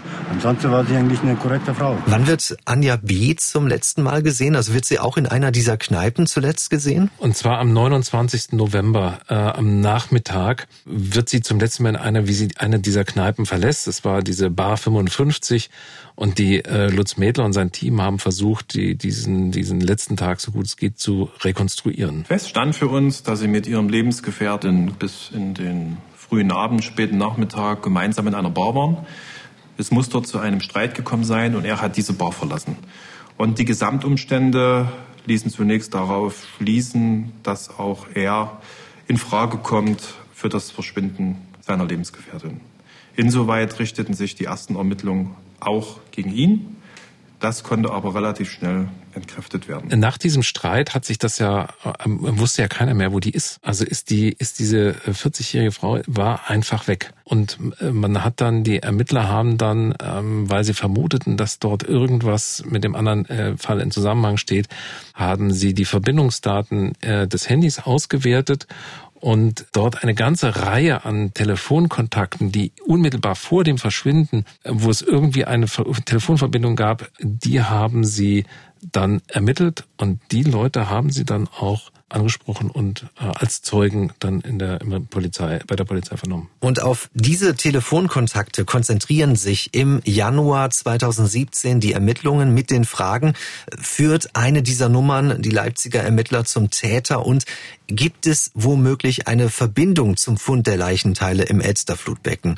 Äh, Gibt es da Antworten in diesen Kontakten? Ich gehe mal davon aus, dass äh, viele von oder einige von denen, die von den Personen, die ähm, aufgrund der Auswertung der Telefonkontakte auf die Polizei eingeladen wurden, beide Opfer kannten. Die wurden ja erstmal als Zeugen vernommen. Wie waren die Umstände, wann zum letzten Mal gesehen? Warum haben sie angerufen? So. Und einer dieser, äh, dieser äh, Männer, die sie eingeladen hatten äh, zur Vernehmung, der hat sich in Widersprüche verstrickt. Ähm, was seine mehrfachen Anrufe auf dem Telefon von Anja B anging. Also der hat ein paar Dinge gesagt, die so nicht sein konnten. Da sprach der, der technische Ablauf der Telefone äh, oder der Telefondaten eine andere Sprache. Und da haben sie sich schon gedacht, hm, hat der wirklicherweise damit was zu tun, also äh, mit dem Verschwinden was zu tun. Ob das jetzt mit dem ersten Fall was zu tun hat, keine Ahnung. Aber mit diesem Fall hat es möglicherweise was zu tun. Und das war ein Mann mongolischer Abstammung, äh, Mitte 30, Dovcin D äh, hieß er. Und die Ermittler haben dann relativ schnell dann nach diesen, nach dieser Vernehmung dann einen Durchsuchungsbescheid, einen Verdacht entwickelt, einen, einen ersten Tatverdacht. Er gab an, Anja B. getroffen zu haben und sich auch von ihr verabschiedet zu haben. Er war der Letzte, der Anja lebend gesehen hat. Äh, die spätere Auswertung dieser Aussage in Verbindung mit Erkenntnissen aus den Verbindungsdaten des von Anja B. genutzten Handys ergab allerdings Widersprüche. Und diese Widersprüche führten dazu, dass gegen ihn ein Anfangsverdacht begründet werden konnte. Unter den rund 20 Telefonkontakten der vermissten Anja B. finden die Ermittler also einen Mann, der in Verdacht gerät, etwas mit dem Verschwinden zu tun zu haben. Er ist nicht mehr nur Zeuge, sondern steht unter Straftatsverdacht. Das heißt zumindest im Fall Anja B. hat die Polizei nun eine heiße Spur. Sie haben einen Verdacht. Und ähm, es geht jetzt darum, eine äh, Spuren, mögliche Spuren zu sichern. Und zwar möglichst schnell. Und dazu braucht es dann relativ schnell einen ersten Durchsuchungsbeschluss, den stellt die Staatsanwaltschaft aus. Da hatte ich mit Ricardo Schulz äh, gesprochen, dem Staatsanwalt hier in, in Leipzig. Er hat mir erzählt, das ging relativ schnell. Also sie konnten relativ schnell überzeugen, also die Ermittler konnten relativ schnell überzeugen, dass jetzt gehandelt werden muss. Dann sind sie am 27. Februar 2017 äh, sind sie dann zu dem Täter gefahren in dessen Wohnung in der Dämmeringstraße was ganz in der Nähe des Lindenauer Marktes äh, liegt, und klopfen an die Tür. Wie müssen wir uns das vorstellen? Wie läuft so eine Durchsuchung dann ab? Das ist ein Mehrfamilienhaus, könnte ich mir vorstellen. Also da wohnen also auch mehrere Parteien drin. Genau. Also ganz viele Parteien wohnen dort drin, in verschiedenen Stockwerken. Vier Stockwerke, drei oder vier Stockwerke gibt's dort. Und es ist auch ein relativ wechselndes äh, Publikum dort. Also es sind äh, sehr viele Ein- und Auszüge, sind sehr viele junge Menschen, die dort wohnen. Und diese Durchsuchung, da gehen, sind zwei Beamte in Zivil, gehen dorthin, gehen ganz freundlich dorthin und es geht ja erstmal nur, haben diesen Beschluss da, dabei und ähm, klopfen und dann machen sie die Tür auf und dann werden die Fragen gestellt. Gibt es schon irgendetwas Auffälliges, was Sie dann äh, bei diesen Befragungen ähm, mitnehmen können? Also es gibt eine Auffälligkeit, als Sie in dieses Wohnhaus gehen. Also ich war auch an diesem Wohnhaus selber in der Dämmeringstraße und habe mir das mal angesehen. Man muss da so ein bisschen hinten reingehen. Also es gibt vorne einen Eingang, äh, einen Haupteingang, aber es gibt auch einen Hintereingang. Und wenn man an diesem Hintereingang vorbeigeht, sieht man eine Reihe an Fahrradständern dort an einer Wand montiert. Und äh, die sehen genauso aus wie der, von dem einer zum Beschweren dieser Arme benutzt wurde. Das ist ihnen schon aufgefallen. Und ähm, da war schon die Möglichkeit da, Mensch, möglicherweise sind wir hier am richtigen Ort. Der Beschuldigte war vor Ort ausgesprochen höflich, zuvorkommt, kam sehr freundlich auf die Beamten zu und hat äh, im Zuge dieses Erstkontaktes nach erfolgter Belehrung über seinen Status im Ermittlungsverfahren und über den Grund der Durchsuchung unmittelbar den Beamten vor Ort die Tötung von Anja B. gestanden. In der weiteren Folge gestand er auch den Mord an Maria D. Und im Zuge der Überprüfung fort im Umfeld des Hauses konnten auch vergleichbare Fahrradständer, wie sie zur Besperrung äh, der beiden Arme von Maria D. benutzt wurden, festgestellt werden. Also das war wirklich dann die Wende und die war so unverhofft, dass die Beamten wirklich, ja, also erstaunt waren, dass plötzlich löst sich das alles in einem, in einem Schlag auf. Er sagt, dass er Maria D., die Portugiesin aus dem ersten Fall auch zerstückelt, äh, umgebracht und zerstückelt hat. Ja, und dann läuft die Maschinerie an. Also es geht wirklich Schlag auf Schlag an dieser Stelle. Vom Anfangsverdacht bis zum hinreichenden Tatverdacht waren das jetzt nur ganz wenige Schritte. Er belastet sich selbst und dieses Geständnis dieses Mannes, dieses vermeintliche Geständnis, man muss es ja auch äh, erstmal immer noch sagen, es ist ein mutmaßlicher Täter, immer noch an der Stelle, auch wenn er sich selbst beschuldigt. Ähm, gleich beide Fälle stehen nun kurz vor der Aufklärung. Aufklärung. Wie reagiert der Leiter der Soko, Lutz Medler, darauf? Also die beiden, die vor Ort waren, die haben ihn angerufen. Er war ja nicht selber mit dabei. Die, seine Kollegen haben ihn von dort aus angerufen, haben gesagt, äh, irgendwie, äh, er hat jetzt beide Taten gestanden. Wir wissen, er war's. Also ich bin keiner, der auf den Mund gefallen ist. Ich war wirklich sprachlos. Ich konnte kein Wort sagen. Null. Ich war am Telefon und habe nichts mehr gesagt. In Anbetracht des äh, großen Aufwandes und der Belastung äh, für alle Beteiligten machte uns das Ergebnis im wahrsten Sinne des Wortes sprachlos. Und auch irgendwie Erleichterung, ist sowas zu spüren dann als Ermittler? Sie sagen nein, aber sie sagen immer sowas und natürlich sind sie erleichtert, ähm, weil der Druck natürlich schon da ist. Sie hatten einen, einen Mordfall, der äh, monatelang nicht aufgeklärt äh, wurde, wo immer auch, wobei, also die Gefahr besteht, dass er nochmal zuschlägt. Er hat es ja getan. Ähm, natürlich ist da Erleichterung dabei, klar. Äh, die Problematik, die jetzt entsteht, Sie müssen ihm die Tat nachweisen. A, könnte er es widerrufen, wenn Sie keine Beweise haben, kann er später vor Gericht sagen, also wenn er einen Anwalt hat, der sagt, nee, du ähm, ziehst das jetzt mal alles zurück. Und es könnte aber auch ein Trittbrettfahrer sein. Das heißt, sie, sie brauchen, äh, müssen von ihm wissen, äh, Täter wissen, äh, Dinge, die noch nicht in der Öffentlichkeit sind, Dinge, die nur der Täter wissen kann. Ähm, all diese Dinge müssen jetzt abgefragt werden. Und dafür haben sie ihn dann, sie haben ihn dann gefragt, ob sie ihn mitnehmen können jetzt. Er wurde über seine Rechte belehrt und so. Und dann haben sie ihn mit aufs Revier genommen und haben eine mehrstündige äh, Videovernehmung auf dem Polizeirevier dann durchgeführt wo er sich dann alles, und das haben sie mir so dann auch gesagt, der hat äh, nicht mehr aufgehört zu reden. Also er hat wirklich rausgespult. Es war so, der musste sich die Dinge von der Seele reden. Diese beiden Taten, die er begangen hat. Also er redet sich alles von der Seele, aber wenn wir jetzt mal trennen, die beiden Fälle von Anja B., wissen wir ja bisher nur, dass sie verschwunden ist. Was äh, gesteht er zu ihr? Also Anja B., so sagt er, er hätte sie an diesem Abend wirklich noch getroffen, also am Abend des 29. November 2016. Also sie hätten sich dann äh, verabschiedet, erst nach einem Kneipenbesuch, das war, glaube ich, Bar 55. Und dann hätten sie sich getrennt und dann haben sie sich nochmal, irgendwie hat er sie noch mehrfach versucht anzurufen, irgendwie so, und dann hätten sie sich wieder getroffen.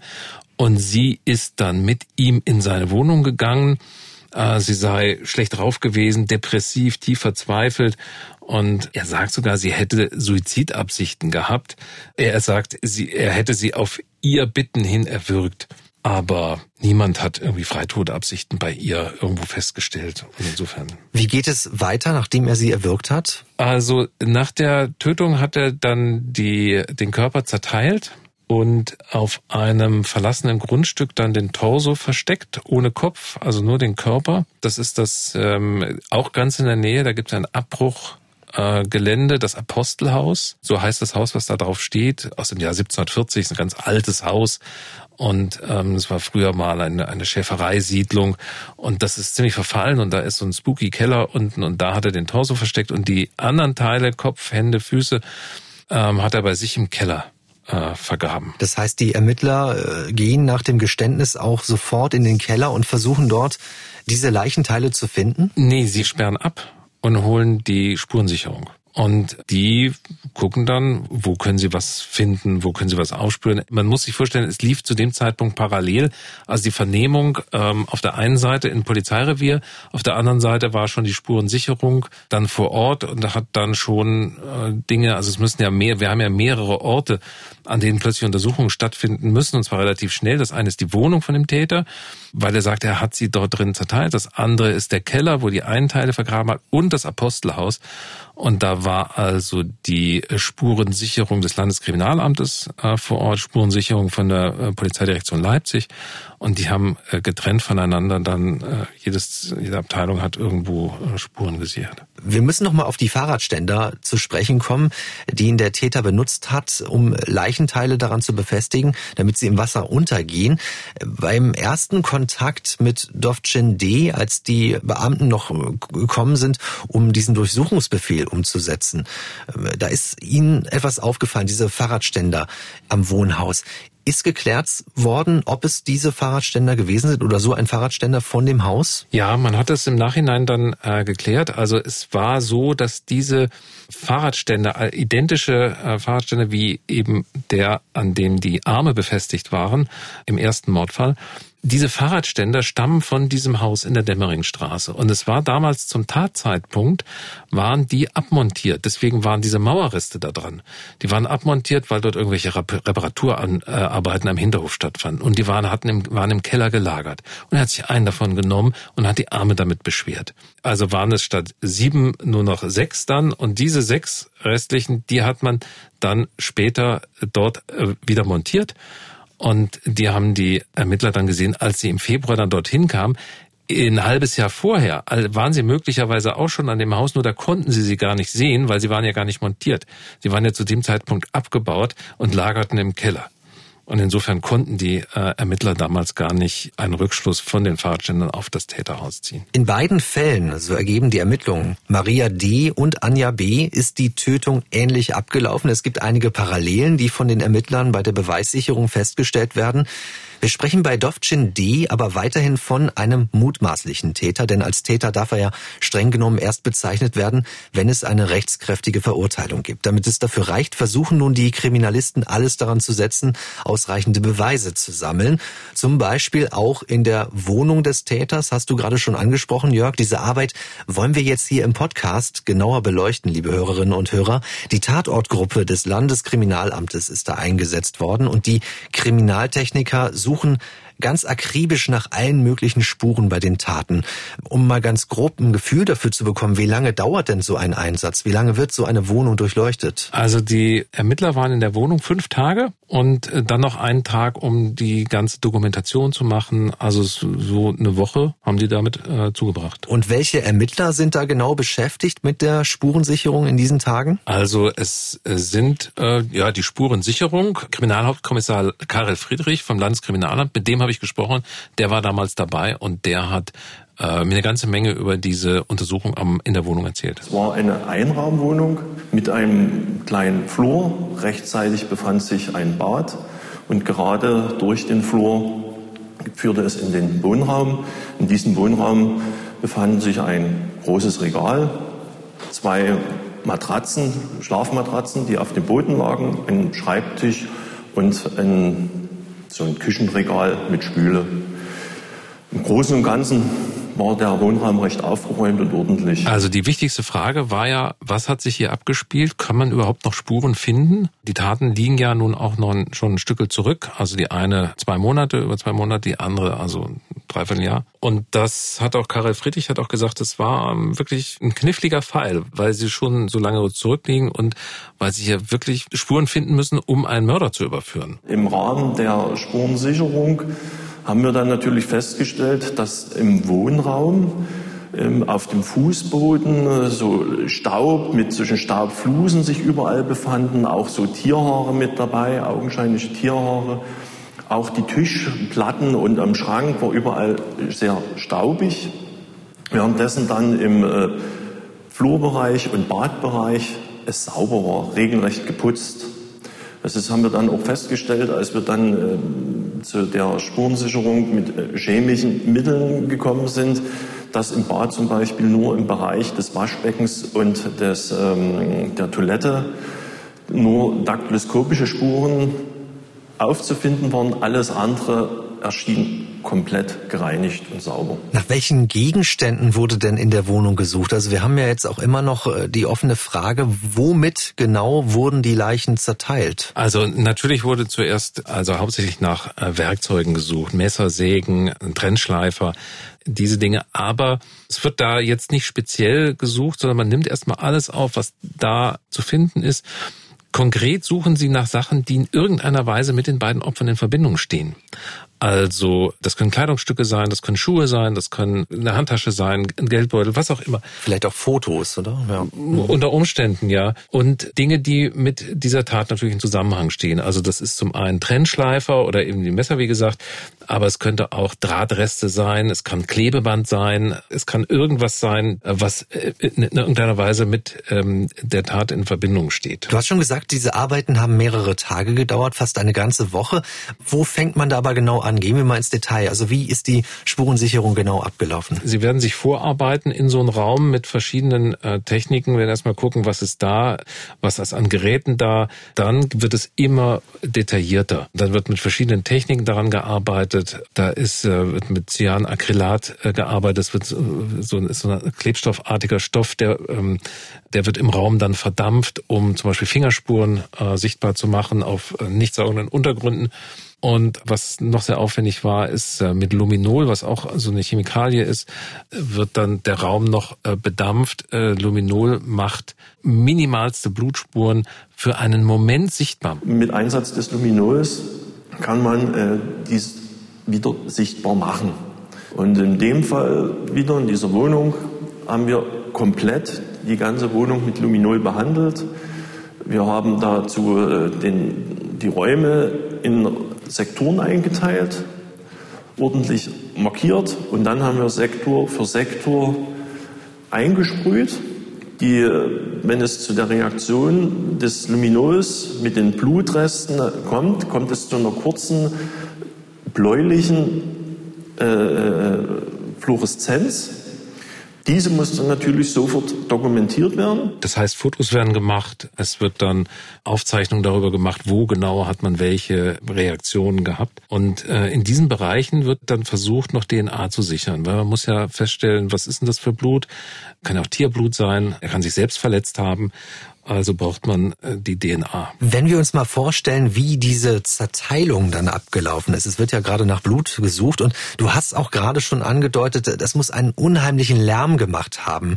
Es muss sehr laut gewesen sein. Diese Geräusche, die sind ja vielleicht sogar so laut gewesen, dass jemandem was aufgefallen ist. Also sie sind ja in der Tat mit einem Trennschleifer durchgeführt worden. Man hat diesen Trennschleifer übrigens in der Wohnung auch gefunden, in einer Werkzeugkiste. Also ganz pragmatisch lag da in der Wohnung rum und an diesem hat man dann später auch äh, DNA äh, von einem der Opfer gefunden an diesem Trennschleifer. Also es war dann klar, es ist damit durchgeführt worden und es ist in dieser Wohnung passiert. Sie haben diese ganzen Menschen befragt, die dort in diesem Haus auch wohnen und es waren, Sie haben dann festgestellt, es sind so 80 Menschen gewesen, die dort äh, in dieser Zeit ein- und ausgegangen sind, also eine ganze Menge.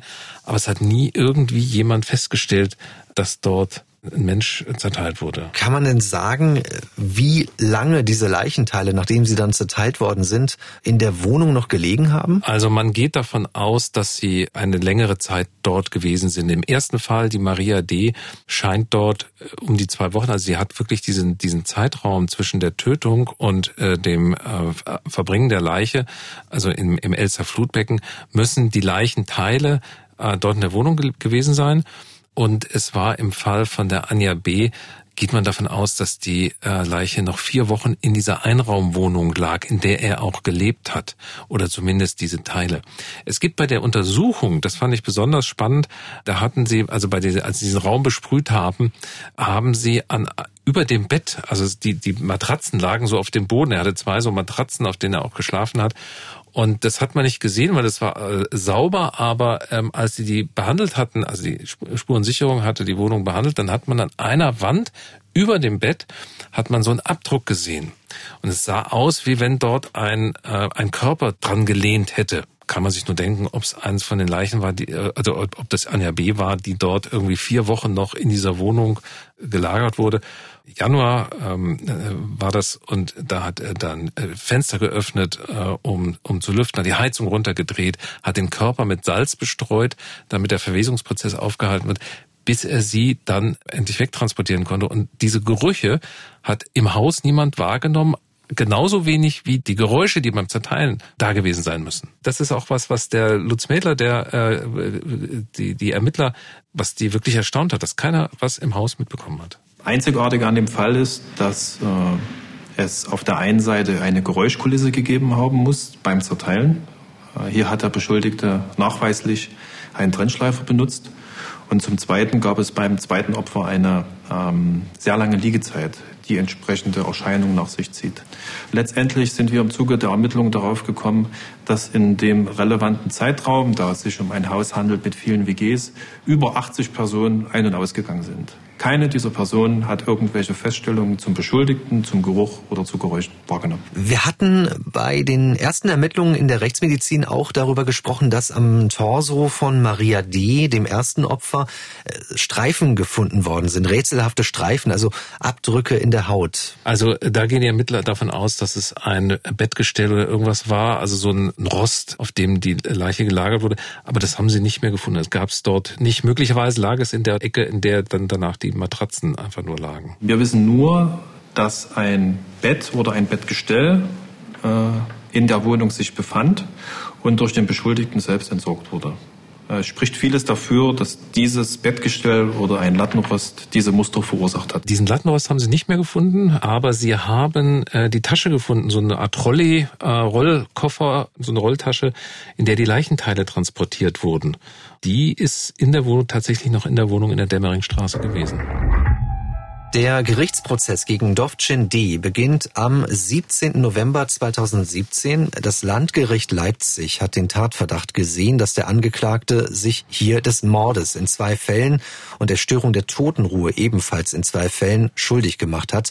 Und es geht zunächst vor Gericht darum, wie ist es zu den Taten gekommen? Also der Stückelmörder, wie Dovcin D. von der Presse zu dem Zeitpunkt schon genannt wurde, an, in Anlehnung an diesen anderen Mord ein paar Jahre fois Also dieser Dovcin D, was ist denn das für ein Mensch? Also jemand, der jemanden umbringt, äh, dann zerstückelt und dann die Leichenteile versteckt. Was ist das für ein Mensch? Und er ist äh, 37 Jahre alt, ist in der Mongolei aufgewachsen und zieht 99, 1999 kommt er nach Deutschland äh, mit großen Hoffnungen, will hier studieren. Äh, zunächst Informatik, aber das funktioniert nicht so richtig. Er tut sich schwer, hier äh, Fuß zu fassen. Das Studium bricht er ab und äh, macht dann eine äh, Lehre als äh, Konstruktionsmechaniker und findet dann auch eine Anstellung. Er heiratet auch, er hat eine Frau über allerdings nicht sehr lange Zeit und sie bekommen ein Kind, ähm, eine kleine Tochter und es läuft allerdings familiär jetzt nicht so gut. Es gibt auch Hinweise auf häusliche Gewalt. Seine Frau will sich dann von ihm trennen. Daraufhin zieht er dann aus, zieht zunächst in eine WG.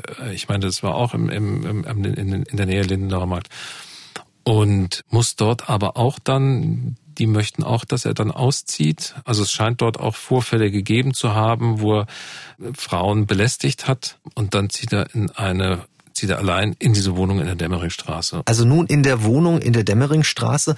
Wie sieht sein äh, Arbeitsalltag, sein Alltag aus? Also er geht tagsüber äh, arbeiten und trifft sich dann meist der Arbeit, nach der Arbeit meist mit seinen äh, Kumpels oder mit den Leuten, mit denen er Bier trinkt, in diesen Kneipen, in der Kneipenszene. Und er hat ein sehr starkes Geltungsbedürfnis Frauen gegenüber. Also es gibt da auch Distanzverlust. Es wird von, von Leuten in diesem Gerichtsverfahren, von Frauen, die ihn kannten, wird da auch erzählt, dass er sich ihnen auf sehr, auf eine Weise genähert hat, die nicht immer okay war. Und er war, so sagten seine Kumpels auch in diesem Kneipen, er war auf der Suche nach Sex. Also er war immer wieder, äh, hat er versucht, Frauen ähm, anzumachen, mit Frauen irgendwie dort in Kontakt zu treten und dass die dann mit ihm mitkommen und dass sie dann bei ihm Sex haben. Also es scheint wirklich eine ganze, eine ganz starke Motivation bei ihm gewesen zu sein. Nun wird vor diesem Hintergrund äh, vor Gericht äh, ganz genau durchgegangen, wie diese beiden Taten abgelaufen sind, so wie sie von den Ermittlern rekonstruiert worden sind. Beweismittel von der Staatsanwaltschaft werden da vorgelegt. Jörg, lass uns jetzt nochmal im Detail durchgehen. Hier ist nämlich auch ganz wichtig bei der juristischen Bewertung, ob es wirklich für eine Verurteilung wegen Mordes reicht. Also wie ist die Portugiesin Maria D. umgebracht worden, Anfang April 2016? Also es gibt eine Menge Ähnlichkeiten in beiden Fällen. Äh, sie sind freiwillig mit ihm mitgegangen, also auch Maria D. ist freiwillig mit ihm in seine Wohnung gegangen und es war so verabredet, dass sie miteinander schlafen. Also ähm, es war klar, sie würden Sex haben in dieser Nacht.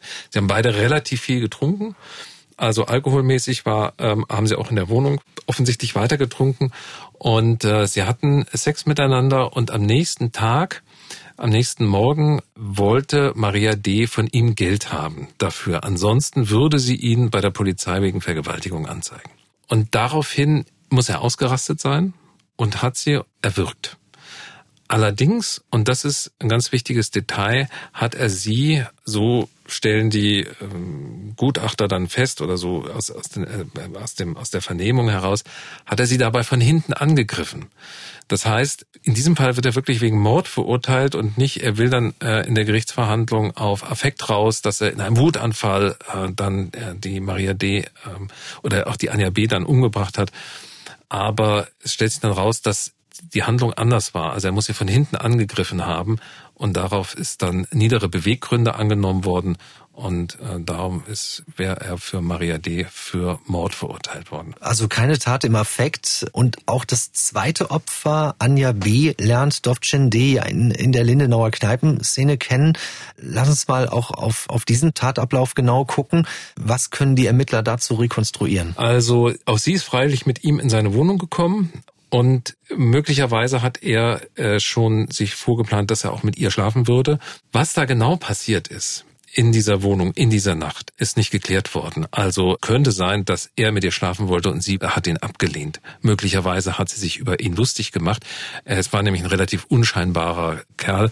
Was ganz interessant ist, ist, dass die ähm, Ermittler in einen Laptop, seinen Laptop gefunden haben in äh, der Wohnung und sie konnten aufgrund der Playlist von seinem Musikaccount konnten die rekonstruieren, wie der Abend abgelaufen ist es war ja auch wichtig, dass sie irgendwie nachweisen konnten, dass Anja B. tatsächlich in seiner Wohnung war. Und das konnten sie anhand des Musikverlaufs nämlich weitgehend nachweisen. Es war nämlich so, dass die am Anfang, als die wohl gegen 18 Uhr oder 19 Uhr oder irgendwann zu ihm kamen, dass er so Kuschelmusik aufgelegt hat.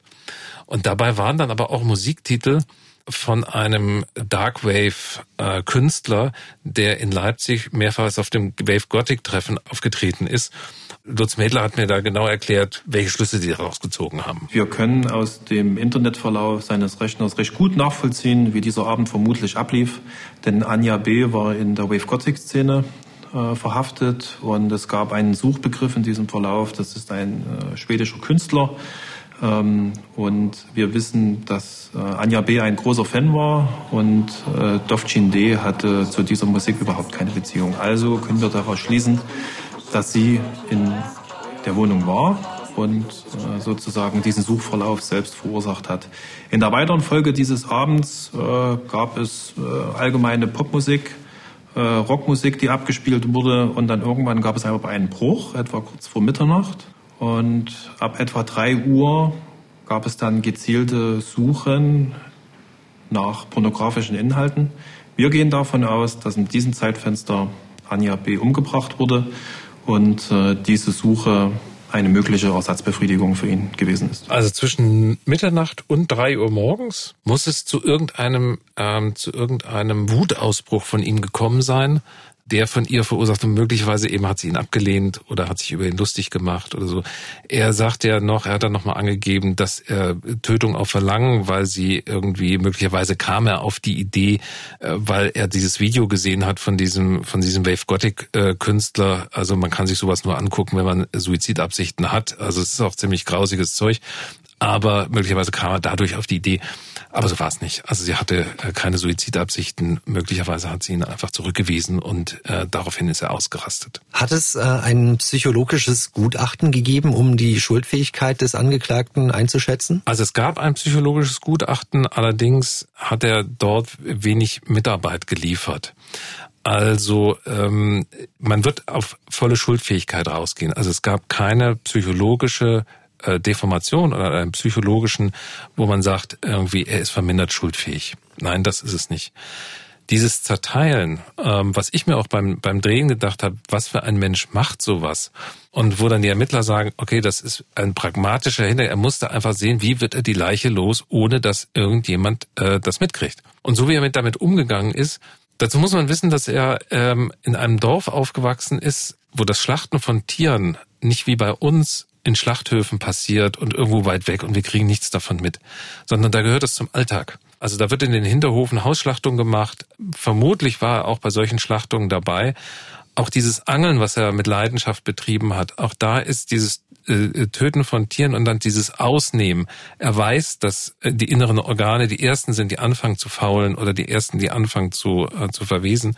Deshalb auch dieses Salz, ne? Hat das Salz benutzt, er um die Leichenteile genau, zu konservieren? Umgeht. Genau. Mhm. Und äh, also äh, möglicherweise gab es da so einen Hintergrund. Ich habe mit dem Gutachter, der eben also den, den mongolischen Hintergrund äh, betrachtet hat, mit dem habe ich gesprochen und er sagte, in der Mongolei wäre äh, Dovcin D vermutlich nie zu einem Mörder geworden, aber hier in dieser gescheiterten Situation mit diesem, mit dem vielen Alkohol, in dieser Szene, in der er sich bewegt hat und mit diesen äh, Frustrationen, die er hatte, auch dass er sein Kind nicht sehen durfte, was er, also Kinder haben ganz hohen Stellenwert äh, in den Familien, in den mongolischen Familien und ähm, das war für ihn ganz wichtig ähm, und er war vermutlich da auch ein guter Vater, aber Frauen gegenüber hat er eben echt ein Problem äh, gehabt und das wäre aber so dort wahrscheinlich nie zutage getreten, aber hier in diesem Konglomerat an Fällen ist es dann eben zu diesen beiden Tötungen und zu diesen beiden schrecklichen Dingen gekommen.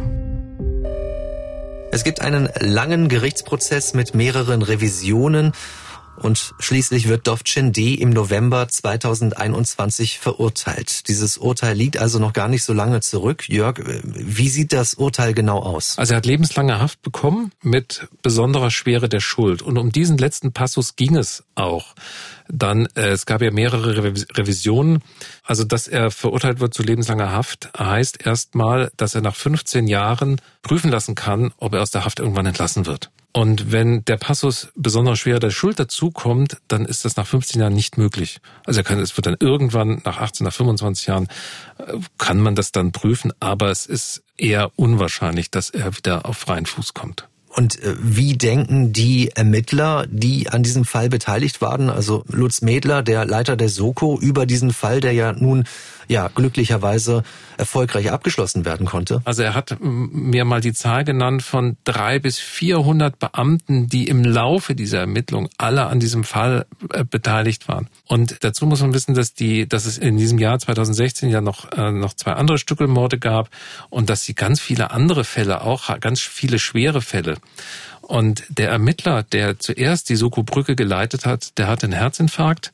Also die Belastung von den Beamten in diesem Jahr war wirklich extrem hoch. Und das ist das, was er mir auch gegenüber dann zum Ausdruck gebracht hat, diese Dankbarkeit, die er seinen Kollegen gegenüber empfindet. Diese Kommissionsarbeit ist immer Teamleistung.